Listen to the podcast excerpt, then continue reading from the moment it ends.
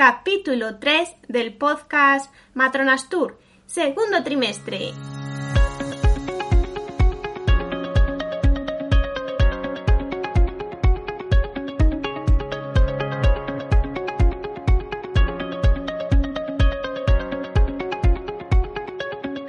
Hola, ¿qué tal? Muy buenas, bienvenidos a Matronas Tour el podcast en el que hablamos de todos los temas relacionados con el embarazo, el parto, el posparto y más allá. Soy Tania Casamit Hanna, soy matrona y ahora soy vuestra matrona. ¡Comenzamos!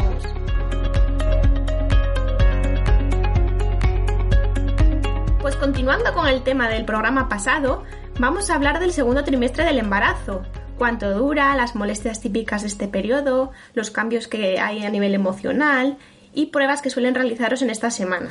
Y también los suplementos que hay que seguir tomando hasta el final del embarazo. Recordad que el programa anterior acabó en la semana 12, entonces ahora el segundo trimestre va a comenzar en la semana 13 y va a finalizar al final de la 26 semana. Esta etapa es la mejor de vuestro embarazo, ya que resurgís ese cansancio del principio y además os sentís mejor también emocionalmente. Recordad que no todas las mujeres vais a tener estos síntomas y es normal tenerlos como no tenerlos. Sobre todo va a haber cambios a nivel de vuestra circulación. Si tenéis varices, vigilar que no aumenten de tamaño y si no las tenéis pueden aparecer sobre todo más hacia el final, porque aumenta el peso del útero sobre vuestras piernas. Así que hay que evitar cruzar las piernas, permanecer mucho tiempo sentada o mucho tiempo de pie, y si este es tu caso, pues intenta ponerte las medias de compresión media y si tuvieras algún problema circulatorio que fuera anterior al embarazo, mejor utilizar las de compresión fuerte, que sí que estas entrarían por receta médica. También es ideal poner las piernas en alto al llegar a casa, pasear y nadar también es una buena opción, incluso hacer contrastes de temperatura en la ducha, de abajo hacia arriba. Al igual que las varices en las piernas, pueden aparecer hemorroides que están relacionados con el estreñimiento que hablábamos de él al principio del embarazo. Puede aliviarte los baños de asiento fríos y permanecer tumbada, ya que si estás muchas horas de pie se inflaman más las venas. Hay cremas locales específicas que también puedes utilizar. Consultantes con la matrona. Si notas palpitaciones esporádicas en tu pecho, tranquila, ya que tu corazón tiene que bombear a todo tu cuerpo mucha más cantidad de sangre, así que tiene que adaptarse a este cambio y bombear mucho más rápido. Puedes notarlo al cambiar de posición en la cama o si haces ejercicio. También puede tener relación a un problema de anemia, que es muy típico en el embarazo. Pero como te van a hacer controles analíticos en cada trimestre, no te preocupes. Si necesitaras algún suplemento de hierro, te lo comentaría la matrona cuando te entregara los resultados. También a nivel muscular son muy frecuentes los calambres y las mujeres embarazadas pues tenéis más probabilidad de tener un esguince por efecto de una hormona que se llama relaxina. Esta hace que vuestras articulaciones estén mucho más flexibles que antes del embarazo. Así que la natación es una buena alternativa para realizar ejercicio, porque este riesgo de esguinces se reduce muchísimo. Intenta llevar también una rutina de ejercicios de estiramientos para evitar tener contracturas y la famosa ciática, que en realidad es una falsa ciática o síndrome del músculo piramidal. Este músculo se sitúa en la parte profunda de la región glútea y, debido a la sobrecarga del peso del embarazo, tiende a contracturarse y comprimir el nervio ciático, así que podéis notar un dolor intenso que os recorre desde la cadera hasta la parte posterior del muslo. Hay unos ejercicios específicos para combatir esta falsa ciática. Si alguien tiene interés, puede preguntar. Y si alguna de vosotras ya está acudiendo por su cuenta a un fisioterapeuta, pues estupendo, pues os podrá ayudar muchísimo. Luego, a nivel de la piel, vais a observar muchísimos cambios. Por ejemplo, a nivel del pelo de vuestro cabello vais a notarlo con más grosor, más fuerza, y esto es debido a que el folículo piloso se encuentra durante el embarazo en una fase de reposo. Por eso, en el posparto vais a notar una caída excesiva de cabello, porque digamos que reinicia la fase de crecimiento. Luego pueden apareceros estrías según vaya avanzando lógicamente el embarazo, según se vaya distendiendo toda la piel del abdomen. Así que es importante hidratar muchísimo la piel a nivel abdominal, a nivel de los muslos y hay que tener mucho cuidado con el sol, porque en el embarazo aumenta la melanina y por eso hay una tendencia a tener zonas más hiperpigmentadas y pueden aparecer manchas, sobre todo en la cara, el famoso cloasma del embarazo, que es como una máscara y puedes ver algunas manchas distribuidas por toda la cara. Entonces es muy importante aplicarse protección 50 todos los días, independientemente del día que haga, ya que los rayos ultravioleta se van a filtrar igualmente. Bueno, luego, otra cosa importante de este trimestre es que vais a empezar a tener contracciones, pero tranquilas, son las contracciones de Braxton Hicks. Estas aparecen a partir de la semana 20 y podéis empezar a notar cómo vuestra barriga se pone tensa y tras unos segundos se relaja. El útero no deja de ser un músculo y tal es el cambio de tamaño que tiene que hacer durante el embarazo que tiene que ensayar para contraerse y prepararse para el día de vuestro parto. Lo importante es que estas contracciones no molestan y son irregulares. Si por el contrario notáis dolor abdominal que no se va con el reposo, entonces deberéis acudir a urgencias para que os valoren.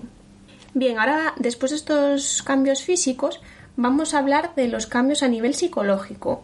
Lo que os comentaba antes, es una etapa que destaca por ser mejor en todos los aspectos, tanto a nivel emocional como a nivel físico destaca la aceptación del embarazo, porque a partir de la 18-20 semana empezáis a notar los movimientos ya de vuestro bebé, entonces ya sois más consciente de vuestro embarazo.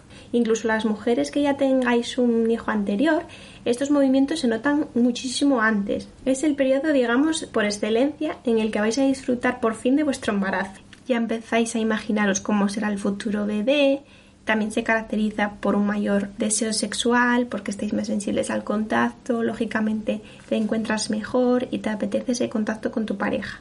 Bien, ahora vamos a pasar a las pruebas del segundo trimestre. En la analítica de este periodo destaca la famosa prueba O'Sullivan o prueba del azúcar, que sirve para descartar que tengáis diabetes gestacional. A veces es necesario también hacerla en el primer trimestre, pero en base a unos criterios que son si tenéis más de 35 años si vuestro índice de masa corporal es alto, si tenéis antecedentes de primer grado en vuestra familia, ya sean padres o hermanos con diabetes, si habéis tenido diabetes en el embarazo anterior o bien hayáis tenido un hijo con un peso al nacer más de 4 kilos. Entonces, en estos casos habría que hacerla también en el primer trimestre. Si en esta ocasión te diera negativo esta prueba, lamentablemente tendrías que volver a repetirla en este segundo trimestre, que es cuando por norma general se realiza, entre las semanas 24 y 26. Lo bueno que no hace falta ir en ayunas. Además, se aprovecha para realizar toda la analítica general del segundo trimestre, donde descartan que tengas anemia y también te miran la orina otra vez. Y como tendréis que estar una hora en reposo, porque digamos que os miran el nivel de azúcar en sangre, nada más llegar y también luego tras una hora de haber bebido un líquido dulce que tiene 50 gramos de glucosa, entonces os recomiendo que llevéis música o un libro para leer mientras estáis esperando esta hora. Luego, vuestra matrona del centro de salud os va a decir el resultado. Si saliera alterado, no os preocupéis, porque no significa que tengas diabetes. Para confirmarla, hay que hacer otra segunda prueba, que esta ya es más larga, dura tres horas y sí que hay que ir en ayunas. Y además, los tres días previos hay que llevar una dieta rica en hidratos de carbono, porque mucha gente tiende a quitar todos los hidratos y al contrario, en tu alimentación no deben faltar los hidratos de carbono. Como os decía, esta prueba dura tres horas. Entonces, os van a sacar sangre antes de beber el líquido y luego cada hora hacen una extracción. O sea que en realidad hay cuatro resultados. Entonces, de esos cuatro, si hay dos alterados, entonces ya os derivarían endocrino y os diagnosticarían de diabetes gestacional. Aunque os miren la orina en esta segunda analítica, acordaros de lo importante que es llevar a todas las consultas de seguimiento una muestra de orina podéis pedir los botes en la misma consulta para la siguiente consulta que tengáis programada. Así podemos descartar la famosa infección de orina, acordaros de la importancia que tiene, ya que en el embarazo no da la cara de igual forma que antes del embarazo y por eso no soléis notar síntomas. Esta muestra de orina también sirve para descartar proteínas en la orina, que pueden tener relación con una posible subida de tensión arterial. En este trimestre también vais a poder escuchar el latido de vuestro bebé, Normalmente la matrona os lo escucha en la consulta con un aparato que transmite los latidos a través de un gel por ultrasonidos. Lo podéis grabar con el móvil y así luego en casa enseñárselo a vuestra pareja si no ha podido acudir con vosotras a consulta y también ponéroslo en algún momento que estéis en casa relajadas ya que transmite bienestar y tranquilidad y relaja muchísimo. La segunda ecografía os la van a hacer entre las semanas 18 y 21 más 6 es tan importante como la ecografía del primer trimestre, porque miran detenidamente cómo se han formado todos los órganos del bebé y también se pueden descartar malformaciones. Por fin también os podrán decir el sexo del bebé, si se deja ver, claro, porque hay casos que tienen las piernetas cerradas y es imposible. A veces también preferís que sea sorpresa y no saber el sexo hasta el momento del parto. A mí me ha tocado acompañar a parejas que en el momento del parto desconocían el sexo de su bebé y la verdad que es súper emocionante para terminar el tema de las pruebas, si visitaste al dentista al final del primer trimestre, te darán otra cita también al final del segundo trimestre para realizar una floración. Y luego, en cuanto a los suplementos que hay que seguir tomando el resto del embarazo, están el ácido fólico y, según vuestro consumo de lácteos, también tendríais que tomar el de yodo. Tenéis una publicación en el blog donde os explico la importancia de cada uno de ellos. Si tuvierais anemia, sería conveniente tomar aparte un suplemento de hierro durante al menos cuatro o seis semanas. Consulta con tu matrona. Si lleváis una alimentación vegetariana o vegana, hay que asegurarse de que estáis tomando los nutrientes adecuados, especialmente en lo que concierne a proteínas, ácidos grasos omega 3 y vitamina B12. Como pautas generales, sería buena idea que consumáis los productos lo más fresco y lo menos procesados posible, ya que conservan un mayor número de nutrientes, Intentar incorporar en la alimentación alimentos integrales en lugar de refinados, tomar verduras y frutas enteras en lugar de troceadas y si puede ser crudas o con un ligero hervor, utilizar aceite de oliva y dar alegría a tus recetas escogiendo verduras y frutas de diferentes colores. Si tienes alguna duda no dudes en preguntarme. Y luego, para finalizar, Recordaros que os había dicho en el podcast de la presentación que según me fueran llegando consultas al correo, las compartiría con todos vosotros porque bueno, os podría servir también de ayuda si os pasara o si ya os ha pasado esta situación. Entonces, voy a empezar por una consulta que me llegó de una mamá preguntando sobre la alimentación complementaria, que había comenzado a darle a su peque fruta en la merienda y que le encantaba. La cuestión era que cómo sabía si se quedaba con hambre o no y cómo sabía si le estaba dando mucho o poco. Entonces yo le conté que la alimentación complementaria no es sinónimo de alimentación sustitutiva, sino que complementa la lactancia, ya sea materna o artificial. Además, la fuente principal de su alimentación va a seguir siendo la leche, por lo menos hasta el primer año de vida. Así que está bien ir ofreciéndole poco a poco los nuevos alimentos sólidos y no preocuparse si va a quedar o no con hambre, ya que seguirá tomando leche. Entonces hay una guía que está genial que la podéis descargar en la web sobre alimentación complementaria que la publicó la Asociación Española de Pediatría y la podéis encontrar en el apartado de recursos gratuitos y categoría crianza. Otro punto importante que me gustaría señalar es que si vuestro bebé está siendo alimentado con lactancia artificial, deciros que la leche tipo 1 es mucho mejor que la 2, las leches tipo 2 o de continuación que os recomiendan dar a partir de los 6 meses, digamos que es más rica en azúcares y proteínas que son innecesarias para el bebé. El caso es que las leches tipo 1 no las pueden promocionar, dado que se recomienda la lactancia materna exclusiva hasta los 6 meses de vida, por eso siempre se habla de la tipo 2 de continuación, indicada a partir de esos seis meses, momento en el que el bebé ya puede tomar otros alimentos. Entonces, la 1 sí que es algo más cara, pero nutricionalmente es muchísimo mejor. Y a partir del año de vida ya pasarías directamente de la leche artificial tipo 1 a la de vaca. Bueno, ahora vamos a pasar a otra cuestión que me preguntó otra mamá sobre alguna alternativa al purelán o la lanolina para las grietas del pezón. Lo primero que tenéis que saber es que si al amamantar os duele o bien tenéis una herida, es que hay un mal agarre del bebé. Lo importante es que os observen una toma para ayudaros a modificar la posición de la boquita del bebé. Entonces debes acudir a la consulta de la matrona para que valore el problema y probar distintas posiciones, también valorar la boquita del bebé porque puede haber un problema de anquiloglosia, que es cuando tienen un frenillo demasiado grueso o corto que no permite el movimiento normal de la lengua y por eso hace daño a la mamá al amamantar.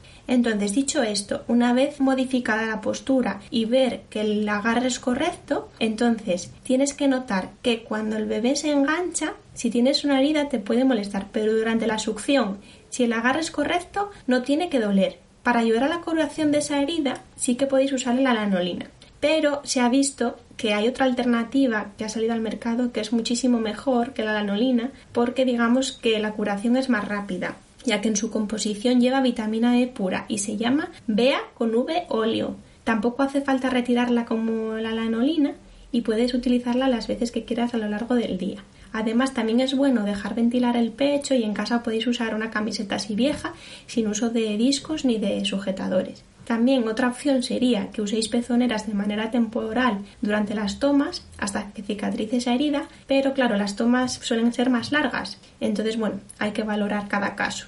Bien, otra de las dudas que me plantearon esta semana fue el momento idóneo para enviar por registro el plan de parto. Está publicado en la página oficial del Ministerio de Sanidad, aunque también lo podéis descargar en la web en el apartado de recursos gratuitos sección parto.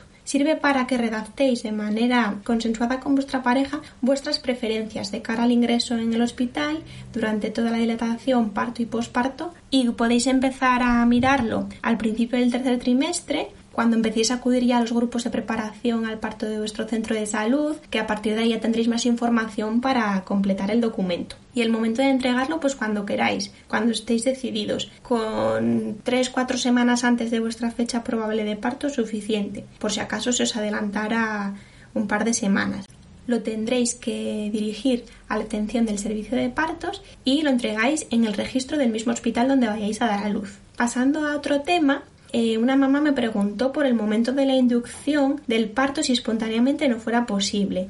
Entonces, esto depende un poco de la comunidad autónoma en la que vivas, porque habrá distinto protocolo de atención al embarazo prolongado. También dependerá de las circunstancias personales de cada persona, de cada embarazo, ya que no es lo mismo un embarazo de bajo riesgo que alguien que tenga algún factor que pudiera alterar el curso normal del embarazo pero en general, eh, más o menos pasada la 41 semana y como tope la 42, ya se plantearía la inducción del parto. Otra duda muy común es, es acerca del sitio en el que se va a dar a luz. De hecho, tres mamás en estas semanas me preguntaron al respecto. Y es que en Asturias contamos nada más y nada menos que con ocho hospitales públicos en la mayoría de los hospitales existen protocolos de acogida para las parejas para que conozcan su hospital de referencia y así pierdan ese miedo a un sitio hostil como puede ser el, hospital, ¿no? De esa forma se puede tomar una decisión más acertada según vuestras preferencias. La matrona de vuestro centro de salud os informará de estas visitas. Si desearás visitar otro hospital que no sea el de referencia de tu zona de residencia, pues también lo puedes consultar con la matrona, quien te informará al respecto. Si, por ejemplo, os encontráis puntualmente de viaje o de vacaciones en otro lugar que no sea en el que vives, estaros tranquilas porque os atenderán sin problema. Pero es muy importante llevar siempre con vosotras la documentación o la cartilla maternal donde figuren todos los datos de vuestro embarazo. Y luego otra de las preguntas que me ha llegado hace pocos días es la de una mamá que le dio el test de embarazo positivo y justo al día siguiente tenían previsto ir a un spa. La duda era si había algún inconveniente con respecto al embarazo de acudir, si los chorros del agua eran buenos sobre la barriga o sobre la espalda y si se podía acudir a la sauna, porque había leído por internet que totalmente prohibido.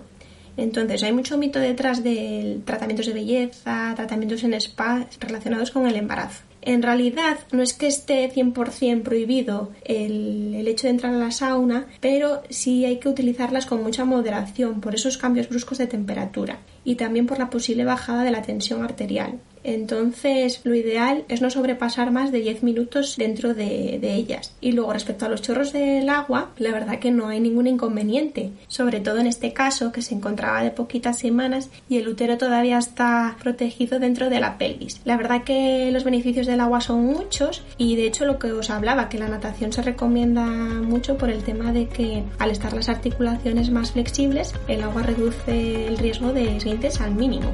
Y hasta aquí el programa de hoy. Gracias como siempre por estar al otro lado, por vuestras valoraciones en iTunes de 5 estrellas, por vuestros comentarios y me gusta en iVoox y también por seguirme en Spotify. Recordad de compartirlo con vuestros amigos, familiares, compañeros de trabajo, porque a mí me hacéis muy feliz y me ayudáis a crecer cada día. Sin vosotros esto no sería realidad. Nos escuchamos en el próximo episodio de Matronas Tour. Que tengáis una feliz semana. Un fuerte abrazo.